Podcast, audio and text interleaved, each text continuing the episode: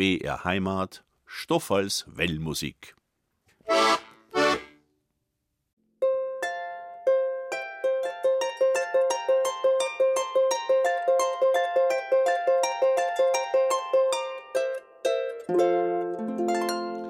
Herzliches Grüß Gottes, lieben Leid. Jetzt ist wieder well Musikzeit. Wir allweil zwischen zwei und drei. Und ich hoffe, ihr seid so dabei. Ja, das Heid ist schon eingebracht. Hier und da wird schon was Grammat gemacht. Arbeit gibt's ja allweil nur. Aber jetzt hört's zu und gibt's eine Stunde lang einmal eine Ruhe.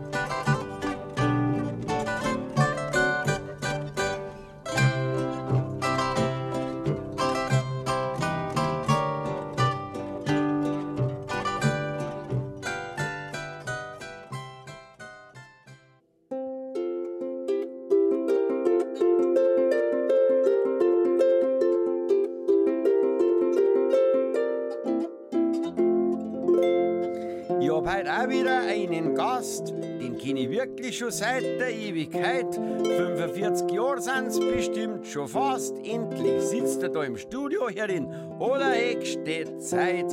Im Fraunhofer in München haben's damals angefangen und nach der Wirtschaft haben sie sie auch benannt. Ein Instrument hat er freilich auch noch mit. Richard Kurländer, welcome bei der Wellmusik. Ja, grüß Gott bei der Wellmusik, da ist der Stoffel. Das war jetzt die Weinberg Zittermusik mit der Amalienpolka. Ich habe überlegt, gell, Amalienpolka gibt es ja bestimmt zehn Fassungen davon, aber am besten klingt es einfach immer nur mit der Zither.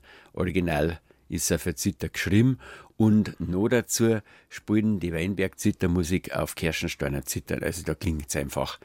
Und jetzt als nächstes, Leid, hören wir für Josie für Josie und zwar hat die schon damit zum tun, wer heute mein Gast ist.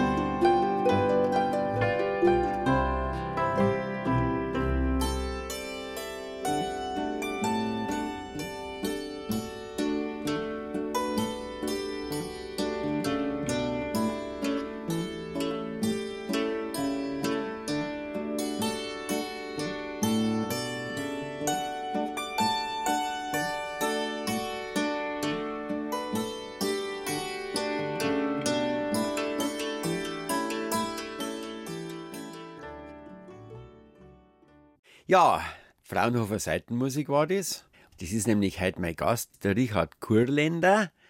Richard, grüß dich. Stefan, servus, grüß Schön, dich. dass du da bist. Ja, gefällt mir. Ich habe mich eh gewundert, dass ich nicht schon früher drauf gekommen bin, dass ich dich als Gast einmal hui. Du hast ja so viel Leute, die du kennst. Aber wir kennen uns ja wirklich schon.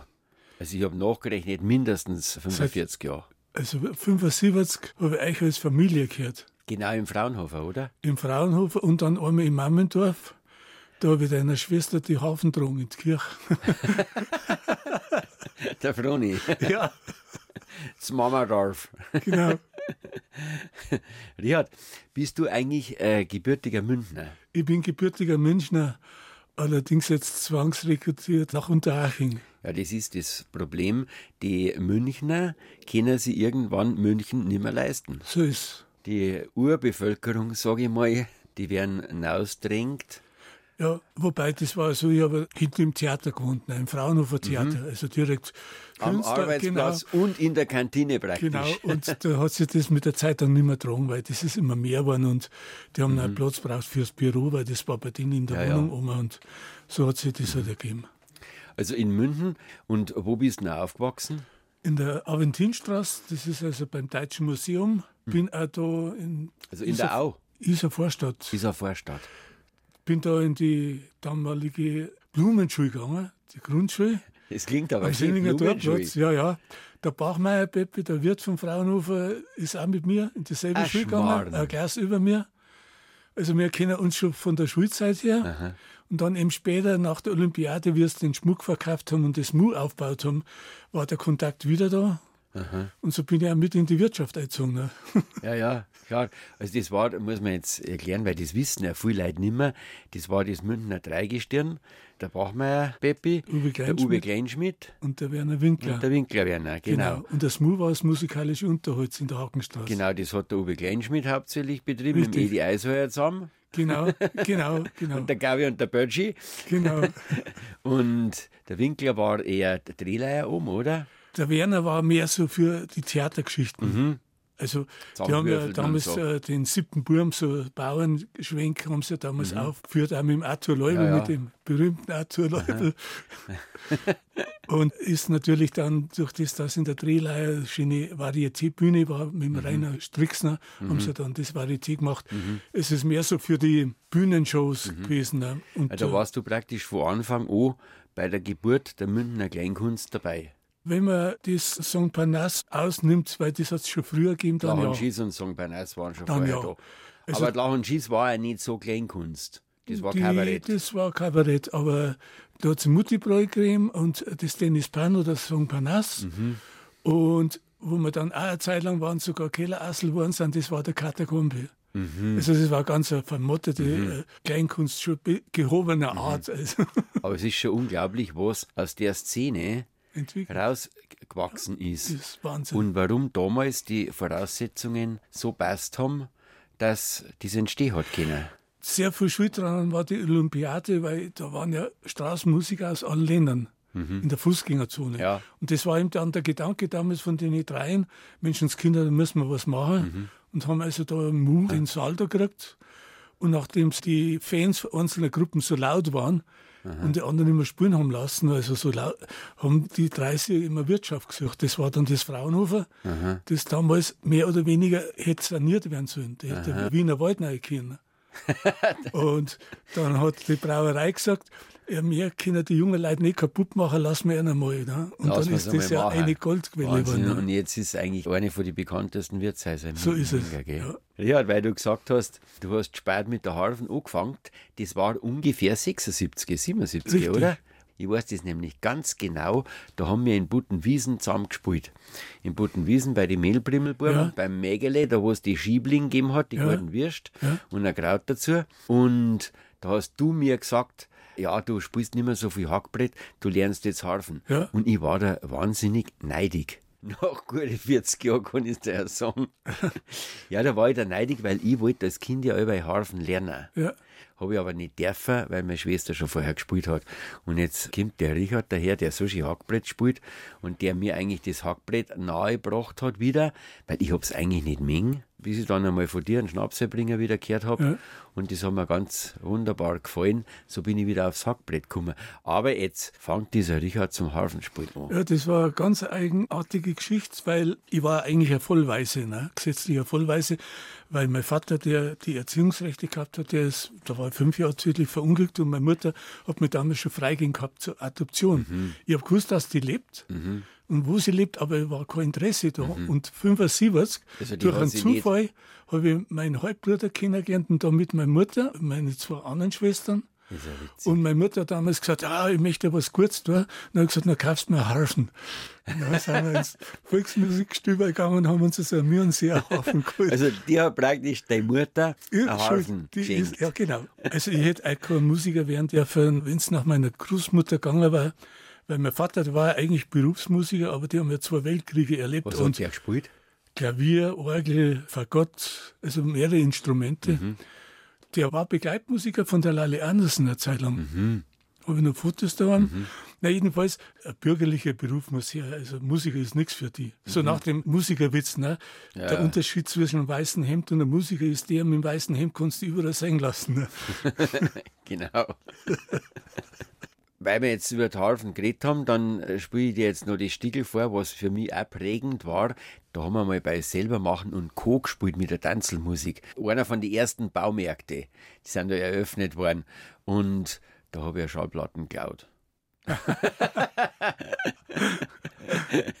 und das war die vom Toni Goth Sextett. Und da war die Salzburger Tanze drauf. Ah ja. Und das spielt die Kobranghild, die hat mit uns als Kinder musikalische Früherziehung hätte machen sollen, aber das war natürlich ein hoffnungsloses Unterfangen. Aber Stiegel ist schön, hören wir uns jetzt an. Kennst bestimmt. ja.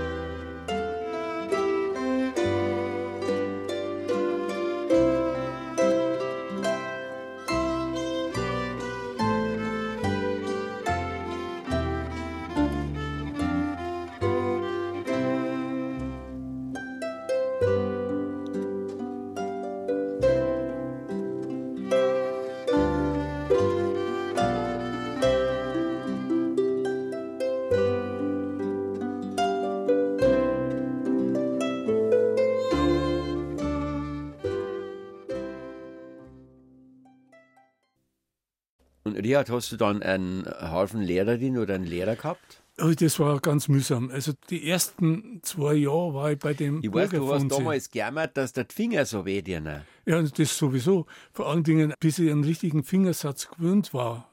Ich habe zuerst einen Lehrer gehabt, der hat im Volksmusikstübel unterrichtet, der Burger von sich. Der hat selber nicht mehr spielen können, hat halt so Anweisungen gegeben. Und das Einzige, was gut war, das waren damals diese Etüden schon vom Boxer. Das war nicht so ein trockenes Ja, ja. Teil. Ne? Und dann eben später habe ich dann den Erich Schubert kennengelernt. Das war also Dozent für Klavier und Harfe über den Eivesepp. Der war in Aachenkirch.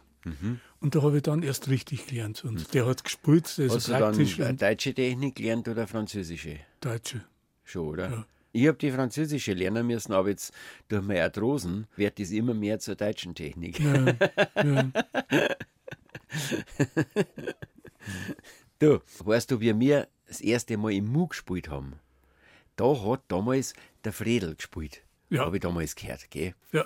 Aber überhaupt, wir haben ja mit der Tanzelmusik gespielt, keine Ahnung gehabt von der Kleinkunst. Und da sitzt dann einer auf der Bühne und singt bayerische Lieder und Leute lachen. Das war für mich vollkommen neu. ja. Weil wir haben ja hauptsächlich so traditionelle Volkslieder gesungen, Ja, ja. wo die Landschaft besungen wird und die Idylle und in der Kirche haben wir viel gesungen, aber so im Wirtshaus so lustige Lieder eigentlich nie. Deswegen war für mich der Fredel, das war ein totales Novum, dass das auch gibt, gell? Ja. Bayerische Lieder und da lacht man drüber. Das waren ja zum Teil Couplets, alte. Mhm. Und natürlich beim Fesel ist halt immer so, nicht nur das Lied allein, sondern seine ganze Anmoderation. Das ist allein schon eine Nummer wert. Also da sind die Leute schon so aufgewärmt oder Wie bist du auf den Fredel gekommen? Eigentlich im Mu über den Leubelautor. Ja, da haben sie Also, zusammen ich hab da wollten wir fahren ins Holz. Genau. Den Mu habe ich kennengelernt und das ist dann später recht eine gute Freundschaft geworden eigentlich. Erst ein paar Mal, wo wir da am Haberkasten gespielt haben, ist er noch gekommen. Ja, bei uns kommt er auch ab und zu. Der hat nämlich am 7.7. jetzt Geburtstag. Ja. In fünf Tagen. Und der Panitz-Rainer auch. Und schon allein deswegen spielen wir jetzt von Friedel Fesel eins von seinen bekanntesten Sachen, das Taxilied. Ja. weil das war ja der Konflikt damals vom Mu in. In Otterbrunn war das. Der dicke Dieter, das war so ein Stammgast, der mhm. ist mit dem Taxi gefahren vom Mu und so viel weiß, hat er irgendwie mit dem Guide oder was, hat er Schwierigkeiten gekriegt. Dann hat ihn der Taxler mit dem Revolver bedroht und rausgeschmissen. Und das hat der Fesel erfahren und hat dann das Taxi geschrieben. Ja gut, hören wir jetzt an. Fredel, alles Gute zum Geburtstag schon im Voraus, gell? Und am Rainer auch. Und alle, die wo sonst jetzt noch um die Von Zeit Geburtstag natürlich. haben, gell? Ja. Jetzt spiele ich ein hektisches Lied. Das heißt vom Mu in die Otterbrunner Straße. Das Mu ist ja so ein, so ein Lokal in der, im Zentrum, also vom Zentrum nach Rammersdorf. Und man sieht da schon, dass das ein kurzes Lied ist, weil das ist nämlich nicht weit. Vorausgesetzt, man fährt den kürzesten Weg, was ja die Taxifahrer immer tun. Außer sie merken, es ist jemand besoffen, der da einsteigt, oder Fremde in München, dann sagen sie ja München bei Nacht. Ja, das ist dann sehr dankbar. Oder er schlaft sowieso ein, dann merkt er das gar nicht. Bloß wenn er dann das sechste Mal am Olympiastadion vorbeikommt, ne, dann denkt er, die haben ganz schön gebaut, 1972. Das Lied heißt Ich will nicht nach Dachau.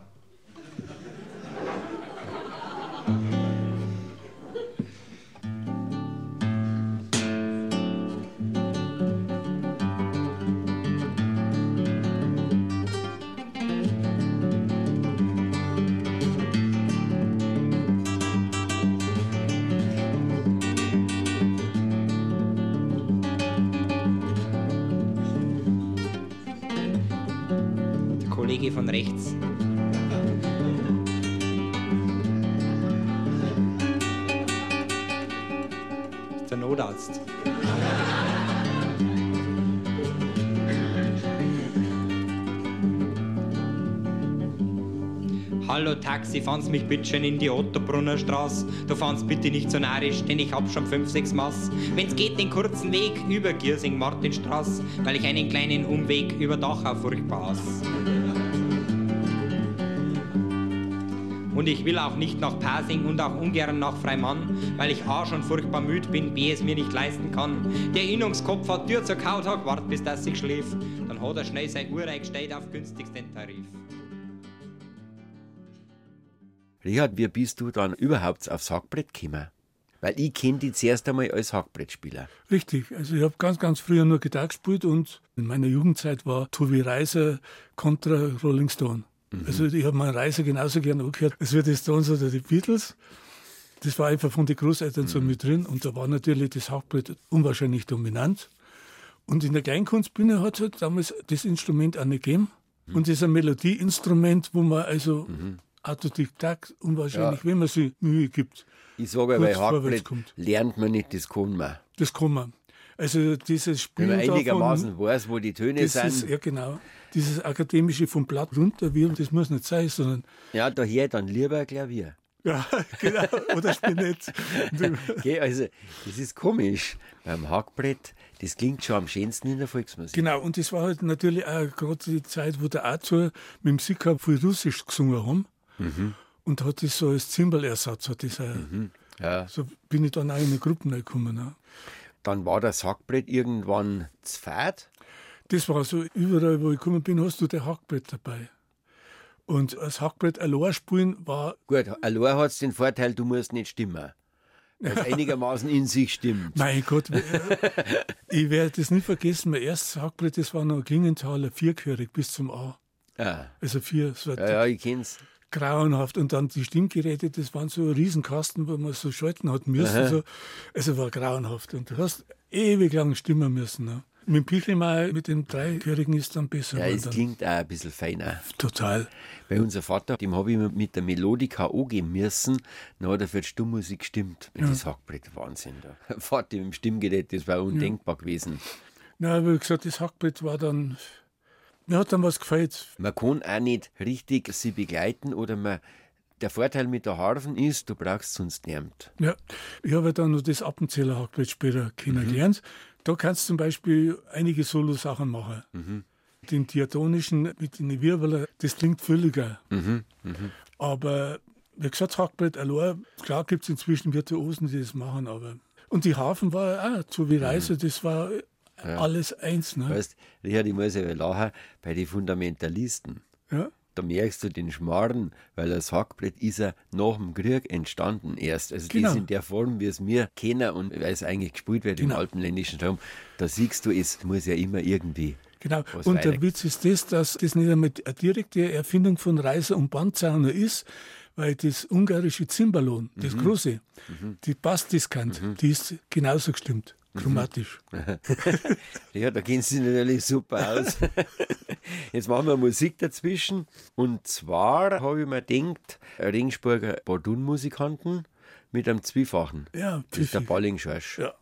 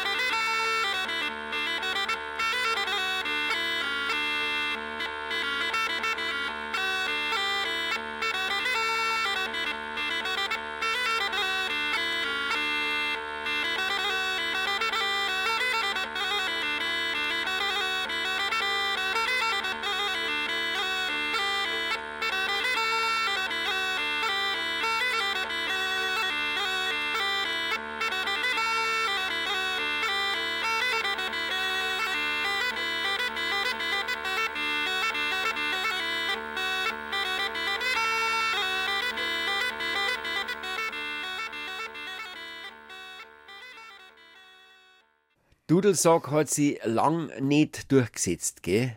Also ich weiß, mein erster Dudelsack, das war schottischer.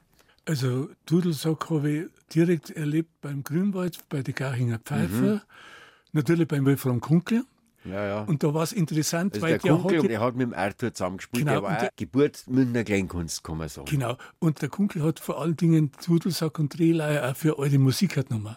Mhm. Und der Dudelsack selber bekannt war die böhmische Musik. Also da hat es damals Musiker Mhm. Mhm. Bohemiker gegeben, so ein bisschen symphonisch, ähnlich wie Toni Gott, wo also viel Dudelsack, Mhm. Klarinetten und diese Hirtenflöten. Ja, im B gestimmt Ja. und mit Schraum an die Leher, dass du fein stimmen kannst. Ja, genau. Habe ich einen gehabt.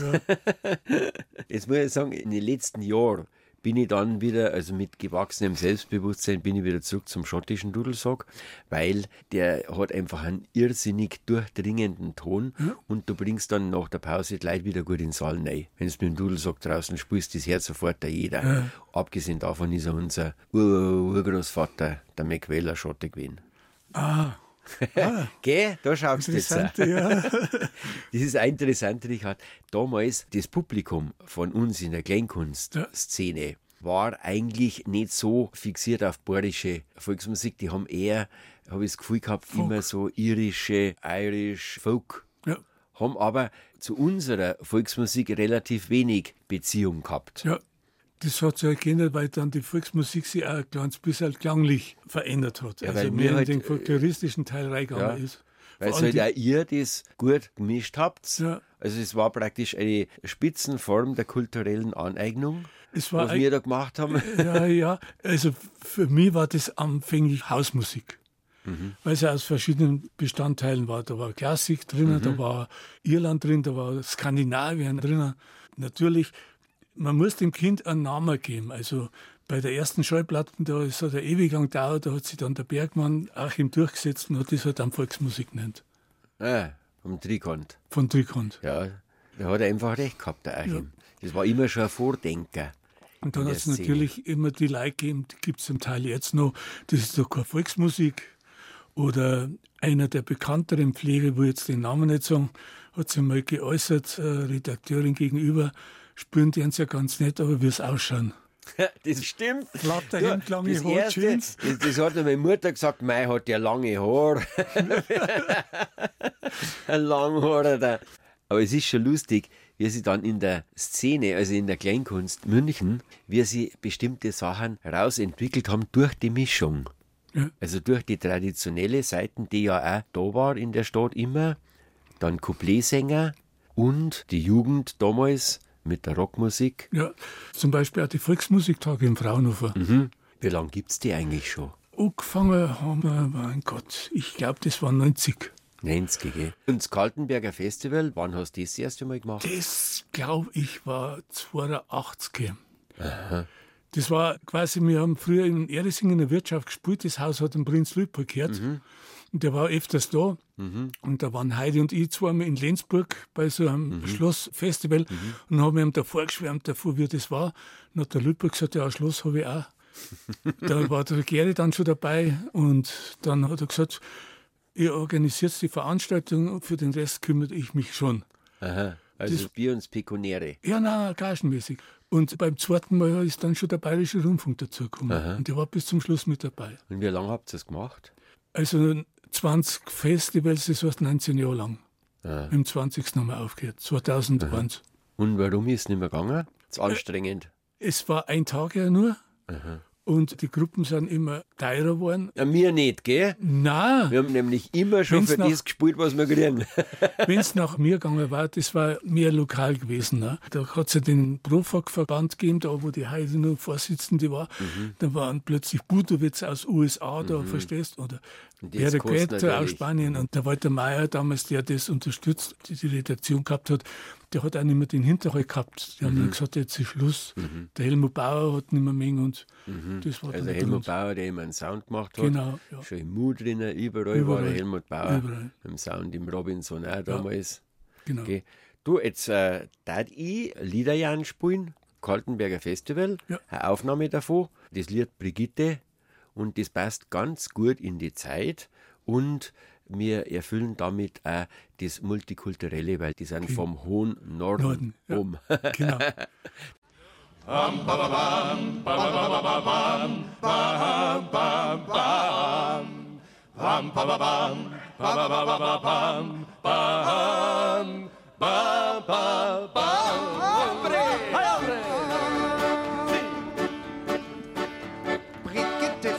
Spanien, denn sie begann zu ahnen, es sei ihr groß Entzücken, im Tanz sich auszudrücken. Nach zwei bis drei Getränkos, da tanzte sie Flamencos, es wirbelte die Sohle und alle riefen Ole! Ole! Sie fühlte sich voll akzeptiert, jedoch die Spanier, jedoch die Spanier, die haben sich tierisch amüsiert. Denn unsere Jungs und Mädels mit ihren blonden Schädels, die tapern durch die Fremde in ihrem kurzen Hemde, weil alles echt zum Besten steht. Mit ihrer deutschen, mit ihrer deutschen, mit ihrer deutschen Identität. Die Liederjahren, das war eigentlich das norddeutsche Pendant, habe ich immer das Gefühl gehabt von uns. Ja, Bloß ein bisschen unpolitischer waren sie. Klar, weil sie haben sich nicht so reimen müssen an einer Partei, wie es wir machen müssen haben in Bayern. sie waren ein bisschen, wie sagt man, Comedian, also lustiger Ja. Form. Sagen wir komödiantisch. Genau. Gell? Altdeutsch komödiantisch Genau. waren sie. Das war halt damals die Gruppe, also in Norddeutschland. Mhm. Das war ewig lang, hat es ein Gefälle gegeben ab der Donau. Da hat es die Nordseiten und die Südseiten gegeben von dem Volk.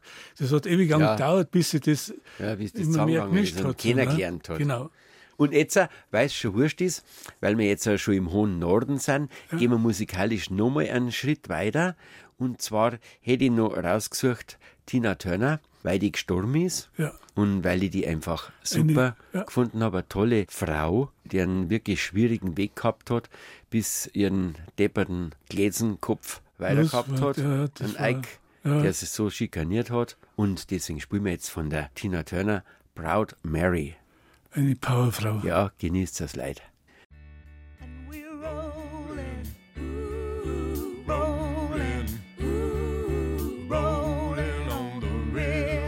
Listen to the story.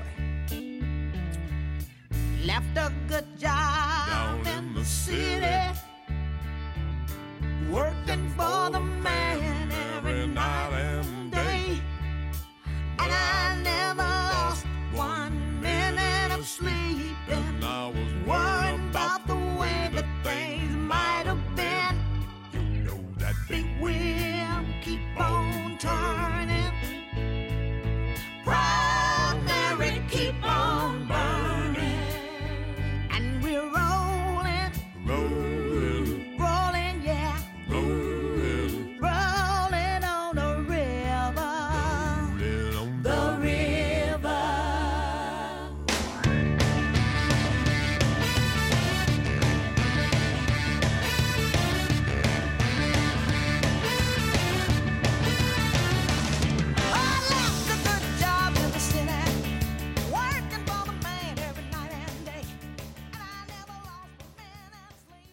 Du, Richard, mit meinem Gast singe oder spiele ich Stickel. Du hast ein Instrument dabei, was ist das?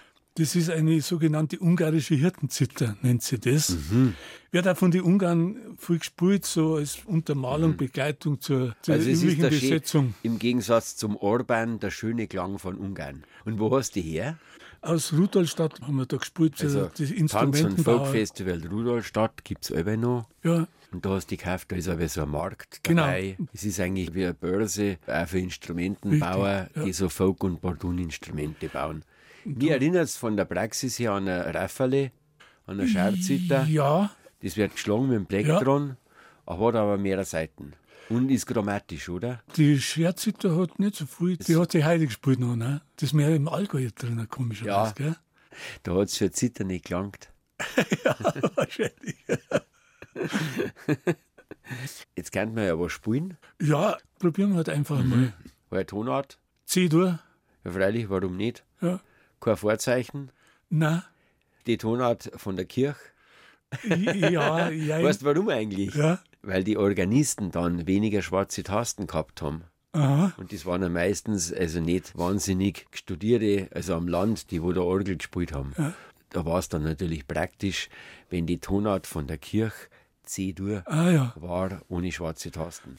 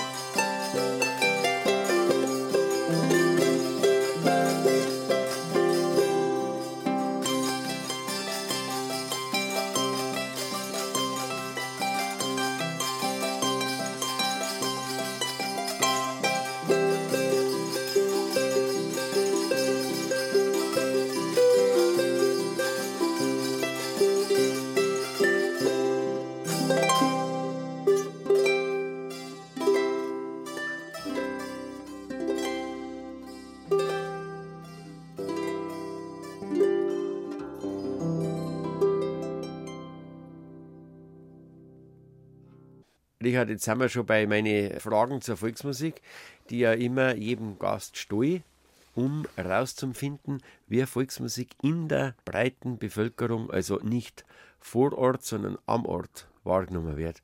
Also, erste Frage. Richard, was ist für die Volksmusik?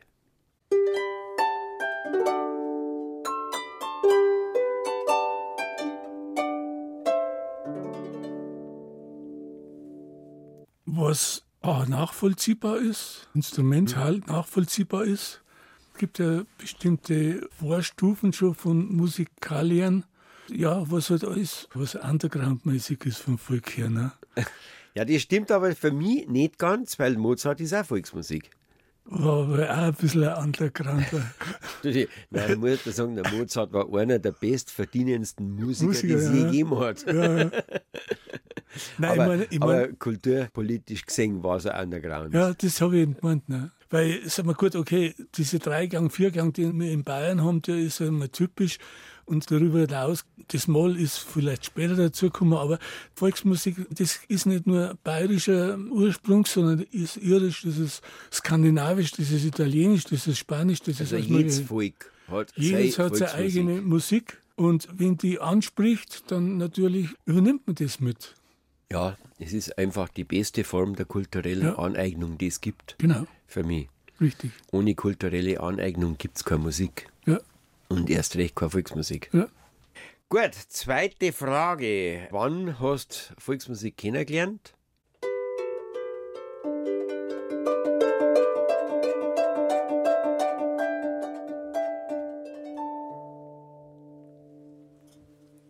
Oder wir? Von Chlor auf praktisch. Weil gesagt, ich bin ja bei meinen Großeltern vaterseits aufgewachsen und ja gut, okay, da hat es auch diese volkstümliche gegeben, so Alfons Bauer Quintett Mhm. und so.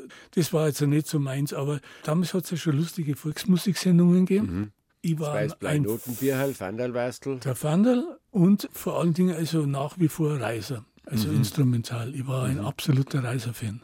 Du hast aber schon mehr auf der musikalischen Seite, nicht auf der textlichen. Genau. Durchs Hackbild natürlich die Schönauer Mhm. nur und so. Klar. Und was gefällt dir an der Volksmusik?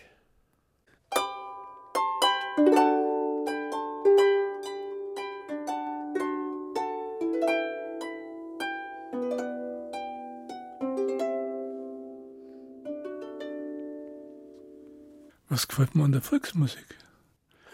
Das sind brutale. Das ist eine Frage, weißt du, wie, warum tust du essen? So warum musst du was trinken? Mir gefällt an der Volksmusik, die ich gern her und die ich selber gern mache, gefällt mir alles. Richard, was gefällt dir nicht an der Volksmusik? Oder wann gefällt der Volksmusik nimmer?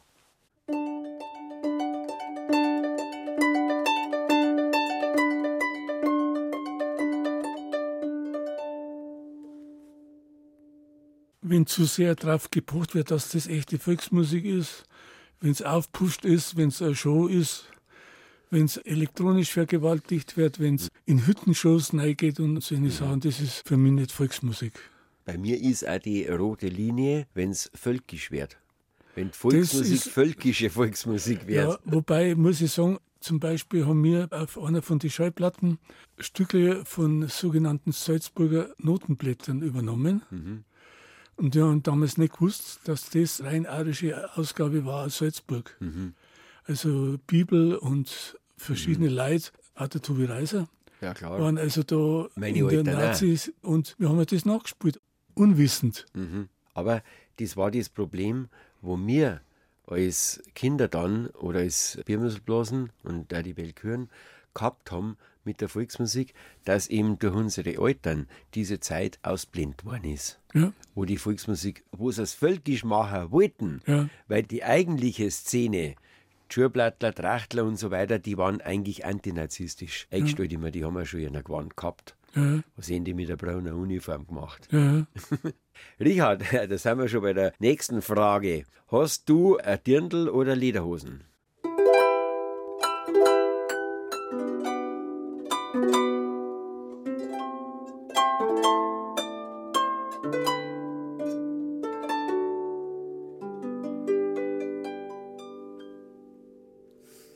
Ich habe Lederhosen gehabt.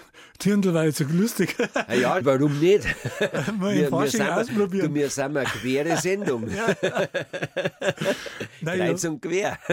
Ich habe Lederhosen gehabt und die habe ich dann eine Zeit lang nicht mehr angezogen, weil es mir zu warm war. Und ich habe nie eine kurze gehabt, ich habe immer Hm. die Bunthosen gehabt. Ah, Und dann mit den Strümpfen, das Ja. kratzt und beißt und dann Geht, irgendwann... beißt dich nicht nie. Ja, Aber ich habe mir aber schon gedacht, Richard, ich überlasse das Gewand nicht die Ultrakonservativen, die eine Gesinnung draus machen. ja, ja, Weil es ist ein Gewand und keine Gesinnung. ja.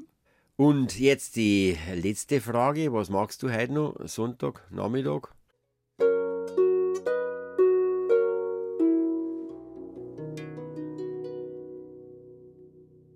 Schauen wir mal, wie es wieder ist. Radeln, radeln, radeln.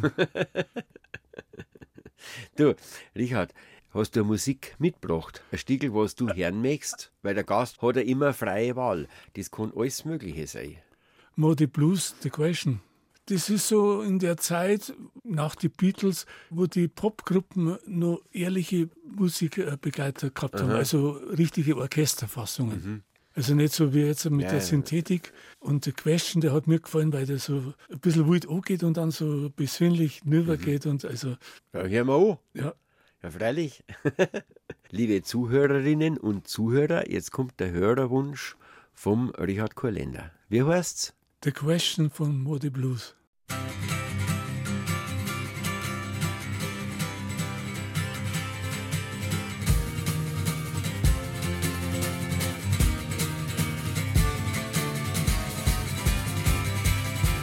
Do it now?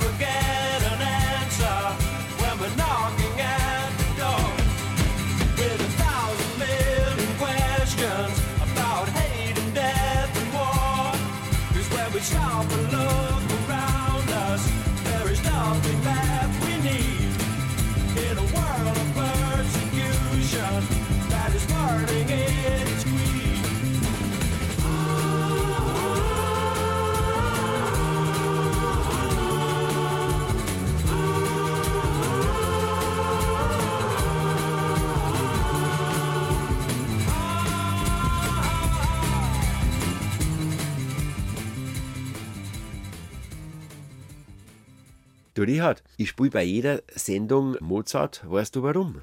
Bist wahrscheinlich genauso wie ich ein Mozart-Liebhaber. Ja. Also Wahnsinn, was dieser Mann hinterlassen hat. Ich habe manchmal den Verdacht gehabt, er muss nachts gesungen haben und einer hat es mitgeschrieben. Also was am Werk steht, das hat keiner Ja, geschafft. ich, du, ich habe die These, der liebe Gott hat sie ihm vorgesungen, im Traum oder in der Nacht, und er hat es aufgeschrieben. Aufgeschrieben, ja. So kommt mir das für. ja. Jede Noten unverrückbar und jedes Kind versteht Mozart. Du brauchst keine musikalische Vorbildung. Es ist halt die Wende gewesen praktisch von der Barockgeschichte rüber zur Wiener Klassik. So der Beginn. Ja, der Haydn. Haydn, genau. Ja gut, die zwei waren ja Die zwei haben ziemlich gut, gut. haben sehr gut vertragen. Der Michael Haydn übrigens auch. Ja. Der ist auch so in der Richtung. Ja, der Leopold Mozart auch schon. Der schon, aber es war schon der strenge Erzieher. Das ist ein bisschen wie bei Michael Jackson. Ja, Der hat auch so einen strenger garchen Vater gehabt, der so Gas gegeben hat und der ihn eigentlich benutzt hat. Bloß beim Mozart ist es zweit weg. Also da darf man seinem Vater vielleicht Unrecht. Er und der Haydn haben erkannt, dass der Bursche ein absolutes Genie ist. ja, Ein Geschenk an die ja, Menschheit. richtig. Und deswegen spiele ich immer Mozart, weil es gesund ist zum Herrn. Das würde ich auch sagen. Also ist leicht irgendwie. Mhm. Ich meine, Beethoven und so, die haben riesen Sachen gemacht, also bewundernswert. Aber bei dem ist also beschwingt. Es Der- fliegt. Der gescheitelt nicht. Genau, Der will nicht gescheit daherin oder sagen alle mal herhören, sondern der spielt einfach. genau. Da hören wir jetzt von Mozart Köchelverzeichnis 211 von dem Konzert für Violin in D-Dur, den dritten Satz. Spielen dort die Isabella Faust und das Ensemble oder Orchester Il Giardino Armonico aus Italien unter der Leitung von Giovanni Antonini. Lasst es euch gut geleit, gell? Schön runterkommen und die Musik einlassen. Sehr gesund.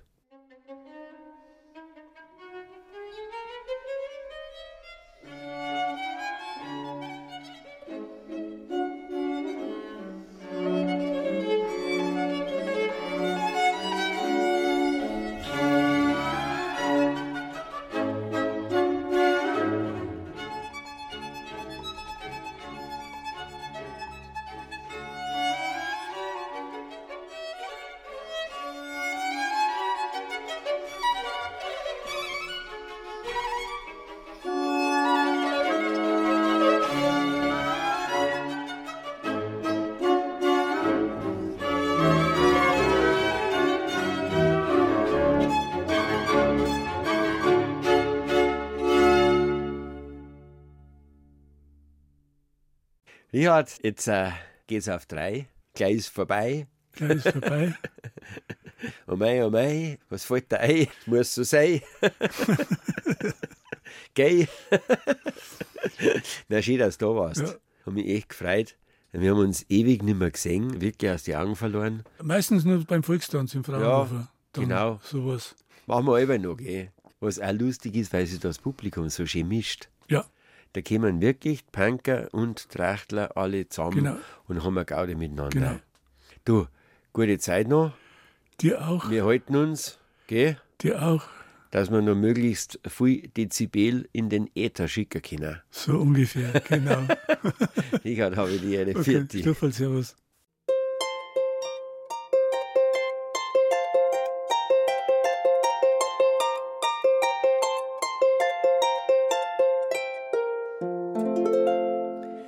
Viel, das ist nicht wenig und nix dauert ewig. Alles ist und bleibt im Fluss und mit der Wellmusik ist für heut Schluss. Ja, aus ist so und gut ist so und schad ist das Wort ist. Wisst's, was am 6. August, was da wieder gibt? Ja, ganz genau, wie es noch bei der Rotz. Hundertprozentig absolut richtig. Stoffels Wellmusik. Am Ton war der Lorenz, Redaktion Evi Strehl, habe die Ehre.